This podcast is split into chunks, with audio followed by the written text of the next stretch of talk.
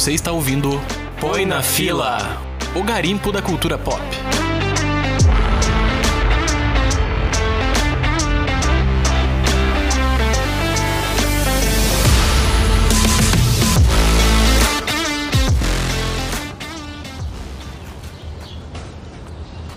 Nossa, mas que sorte, hein? Herdar uma mansão dessa, mesmo ficando meio perto desse pântano e ao lado desse cemitério indígena, é um casarão. Ah, mas eu vou te falar, hein? Depois de ter vivido num trailer por tanto tempo, eu nem poderia pedir por um lugar melhor. Nossa, esse trailer velho, eu nem sei como a gente chegou até aqui, viu? Meu Deus, sim.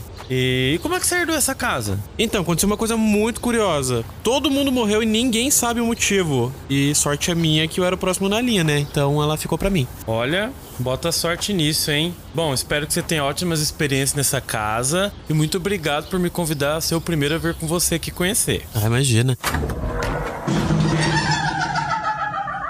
Nossa senhora. Bom, primeiro precisava de um óleozinho nessa dobradiça, hein? Meu Deus, uma redecorada nesses quadros antigos aqui, né? Meu Deus, é, é tudo parente seu isso aqui, será? Faço ideia. Meu Deus. Eita carai! Olha o tamanho daquele rato. Ah, tá. Agora eu preciso arrumar um gato para cuidar da casa. Tá, mas deixa eu quieto por enquanto. Vamos lá conhecer os outros cômodos. Depois eu dou um jeito nisso aí. Nossa, olha esse quadro. Meu Deus, parece que tá até observando a gente, né? Meu Deus, sim, tanto de teia de aranha. E essas cortinas aqui, meu Olha ali o papel de parede todo caído. Nossa senhora, parece até o papel de parede lá do Iluminado. E aquela estátua do lado?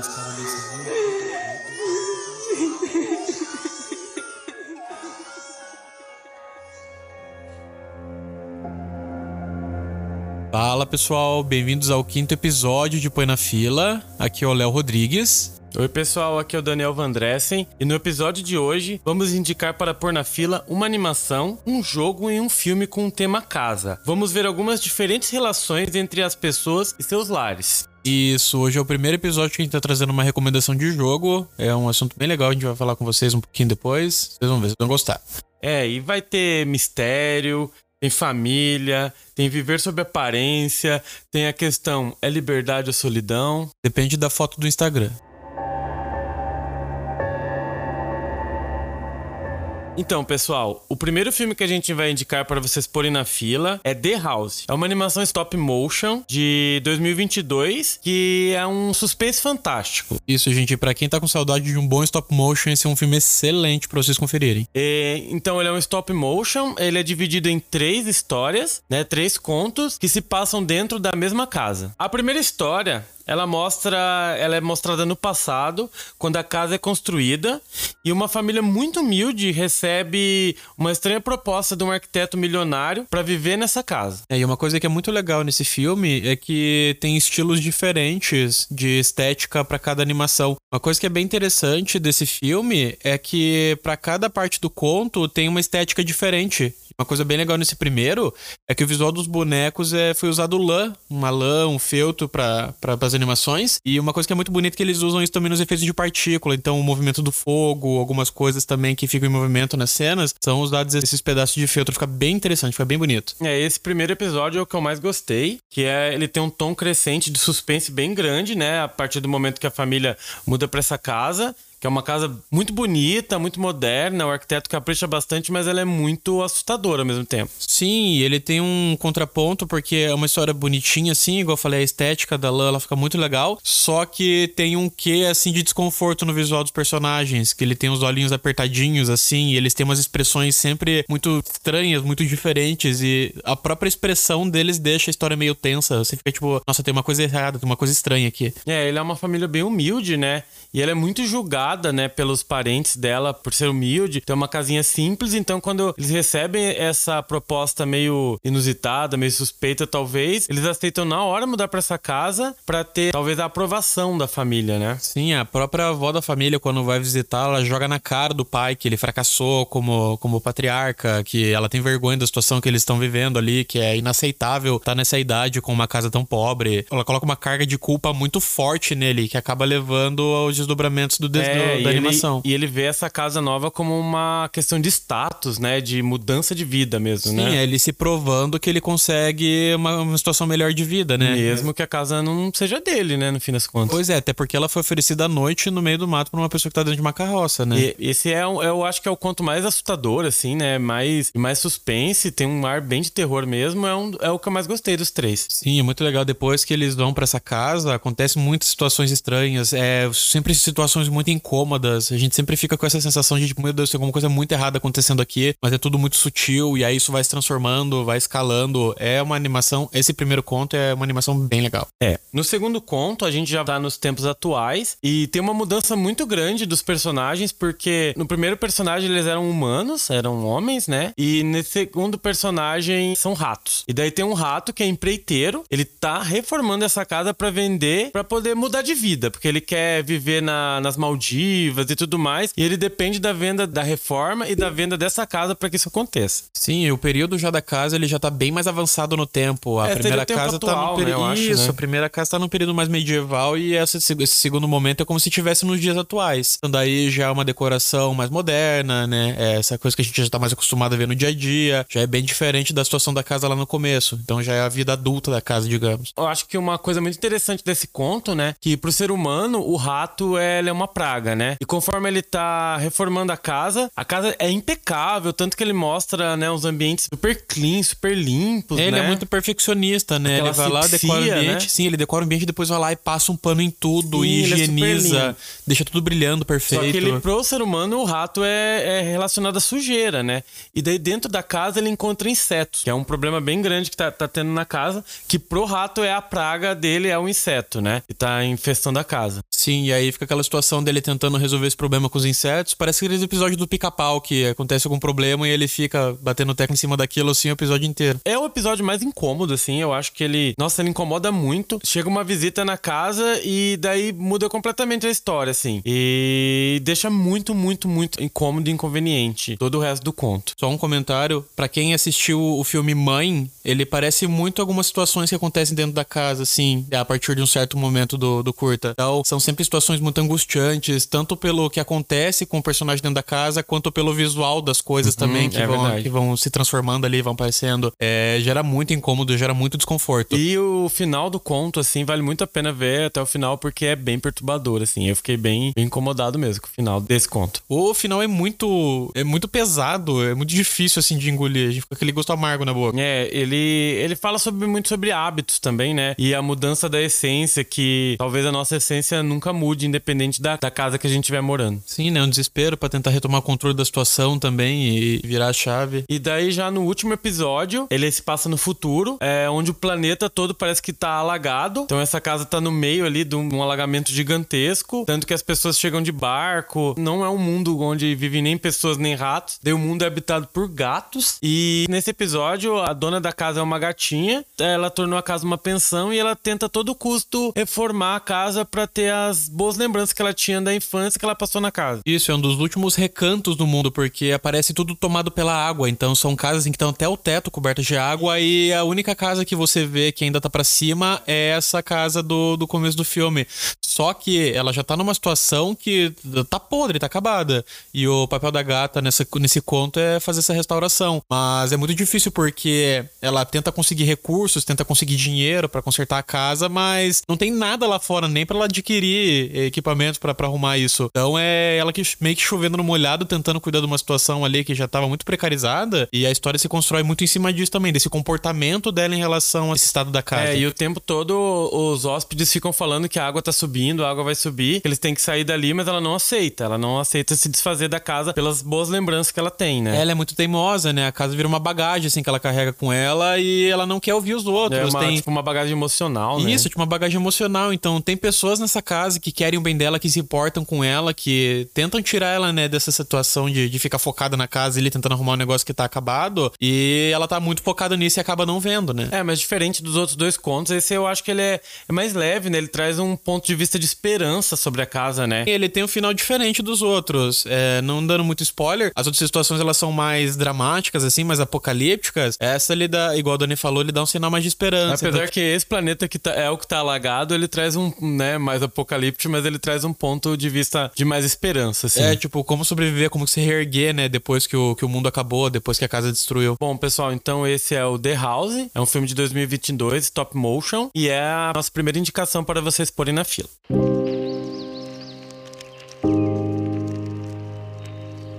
Bom, pessoal, e a segunda recomendação desse episódio, hoje, pela primeira vez, a gente vai falar sobre um jogo. E é uma história sobre casa também que eu já tinha jogado antes e mostrei pro Dani pra gente conversar sobre esse episódio. E é uma experiência narrativa maravilhosa. Eu joguei um pouquinho, mas eu gostei bastante, pessoal. Nossa, assim, é, eu já tinha falado algumas vezes e agora surgiu a oportunidade de falar desse jogo aqui no podcast. Ele é um jogo muito bom que eu sempre recomendo sempre que eu posso. Ele é chamado What Remains of Edith Finch. Ele é um jogo que já foi portado para várias plataformas, então é bem fácil de conseguir acessar ele. É, pro pessoal que tem computador, né? Saiu pra PlayStation 4 também, é, Xbox, saiu pra Nintendo Switch também. Tem até uma versão para celular, então ele é bem acessível para quem não tem console em casa, não tem um computador ali muito robusto para jogos. Até pelo celular você consegue experienciar ele. E ele é bem misterioso, né? Eu achei bem legal. Ah, sim, ele tem uma pegada também para quem já assistiu o Peixe Grande e suas histórias do Tim Burton. Ou para quem leu 100 anos de solidão, né? Exatamente, ele é o 100 anos de solidão dos jogos. Então é uma história de tipo, um realismo fantástico. É um realismo fantástico, é muito legal, gente. Sim, e a sinopse, vou contar mais ou menos por cima, é de uma adolescente de 17 anos chamada Edith Finch, que recebe de herança essa casa, mas ela tinha fugido de lá, ela tinha ido embora por conta de uma situação, e aí acaba acontecendo uma coisa que faz ela se sentir forçada a voltar para esse lugar para entender mais sobre a vida dela, entender mais sobre a família, porque uma coisa muito curiosa que aconteceu nesse lugar é que todos os membros da família dela morreram de maneiras misteriosas nesse local. E a casa toda conta essa história de uma maneira muito especial. Então a primeira coisa que você vê quando chega é que essa casa ela tem vários cômodos empilhados é, um em cima do outro. Coisa que o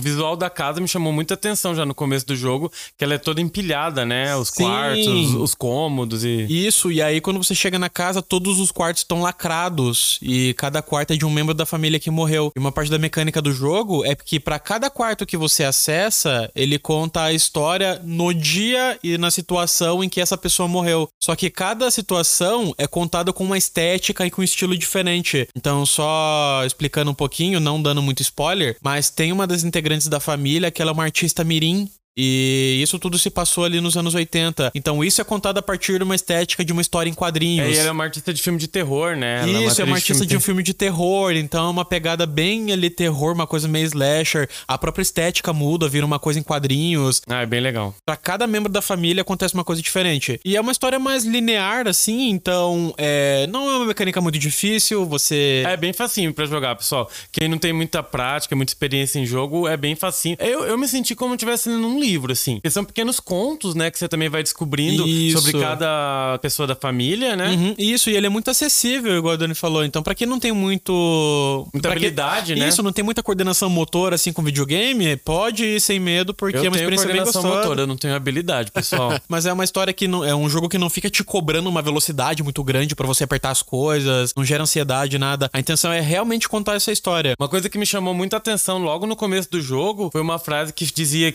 que tipo de família termina de construir um cemitério antes de construir a própria casa? Ai, sim, é. Cada texto do jogo, cada coisa que vai contando ali. É uma história um pouco triste, assim, né? Porque a é, situação de morte de é, família e tal. Mas, igual eu falei, para quem assistiu Peixe Grande, já deve imaginar como essa história é contada. Porque, igual a gente falou, é um realismo fantástico ali. Então, até a história dessas mortes, porque a gente vê isso acontecendo no ato. E é tudo contado de uma maneira fantástica, com elementos diferentes. É, só pra vocês entenderem um pedacinho, de um pequeno spoiler. A menininha tá no quarto, ela tá com fome. De repente, ela pula da janela e vira um gato. E depois o gato vira um pássaro e ela se sente Isso, voando. ela vira um gato, só que ela continua com muita fome, é. então ela vira um tubarão e aí esse é tubarão... É muito legal. É... Nossa, sim. É um bem realismo fantástico mesmo. É, e para cada membro da família existe essa, essa contação de histórias usando mais ou menos o estilo parecido dessa pessoa. Sim. Como no, na primeira recomendação, né, são pequenos contos, né? Isso, e todos em volta dessa casa que aparentemente tem essa maldição que as pessoas morrem. Então aí ela vai para esse lugar para tentar entender tudo que acontece. Então é uma recomendação fortíssima que eu dou para vocês. Quem puder ter oportunidade de jogar esse jogo, por favor, joguem, porque é uma narrativa maravilhosa assim, eu não consigo recomendar o suficiente.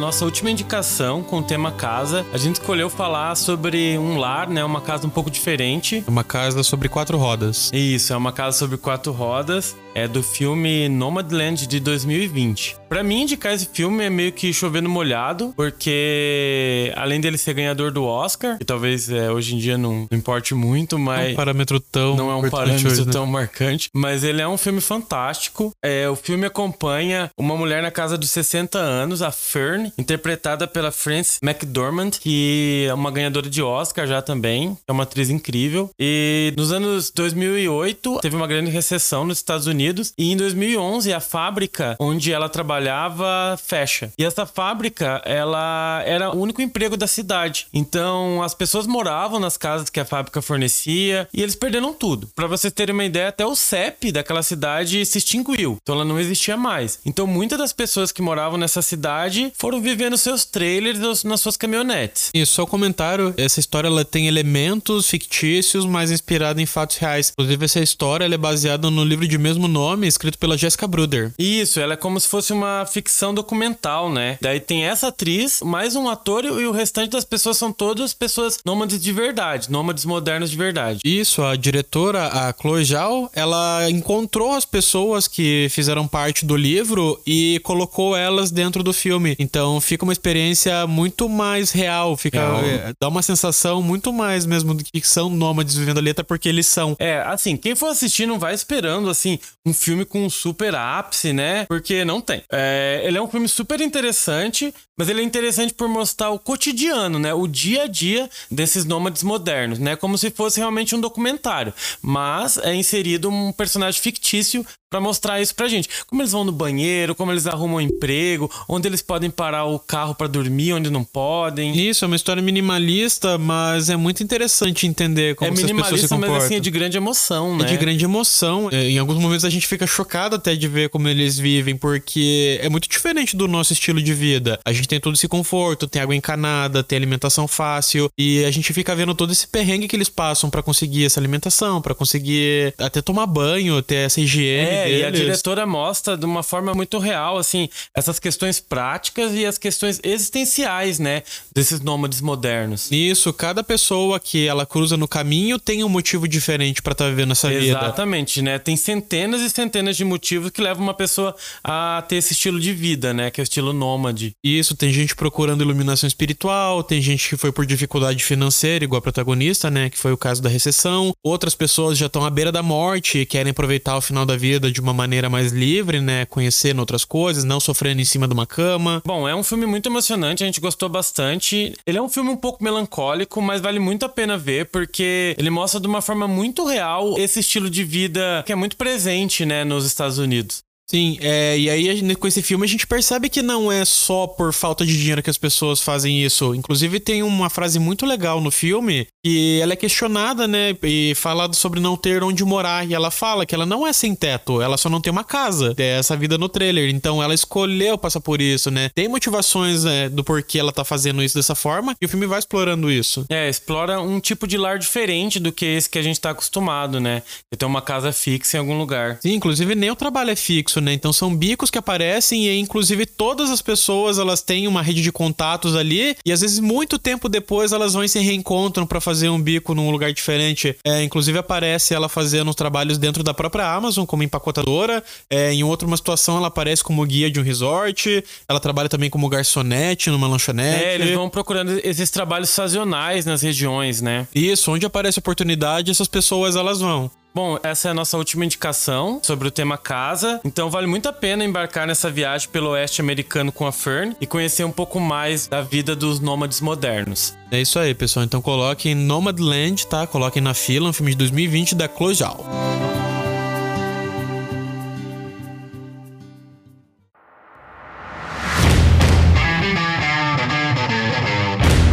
pessoal, essas são as nossas indicações de hoje. Espero que vocês tenham gostado. Procurem um pouco dessas três mídias que a gente indicou sobre casa, sobre lar. E é isso. Não esqueçam de comentar com a gente o que vocês acharam dos episódios. É, a gente fala muito do nosso contato põenafila.gmail.com, mas nós também temos uma conta no Instagram, que é o Põe na Fila. Então mandem mensagem pra gente, conta as impressões que vocês acharam É, de cada falem lá o que coisa. vocês acharam. Indiquem a gente, indiquem o Instagram, indiquem o podcast. Isso, vai lá, interage com a gente, tá? Coloque na fila esses essas três mídias que a gente passou pra vocês. Então nos vemos no próximo episódio. Se cuidem, tenham uma boa semana. Então cuide bem da casinha de vocês, né? Seja ela como for. E põe na fila.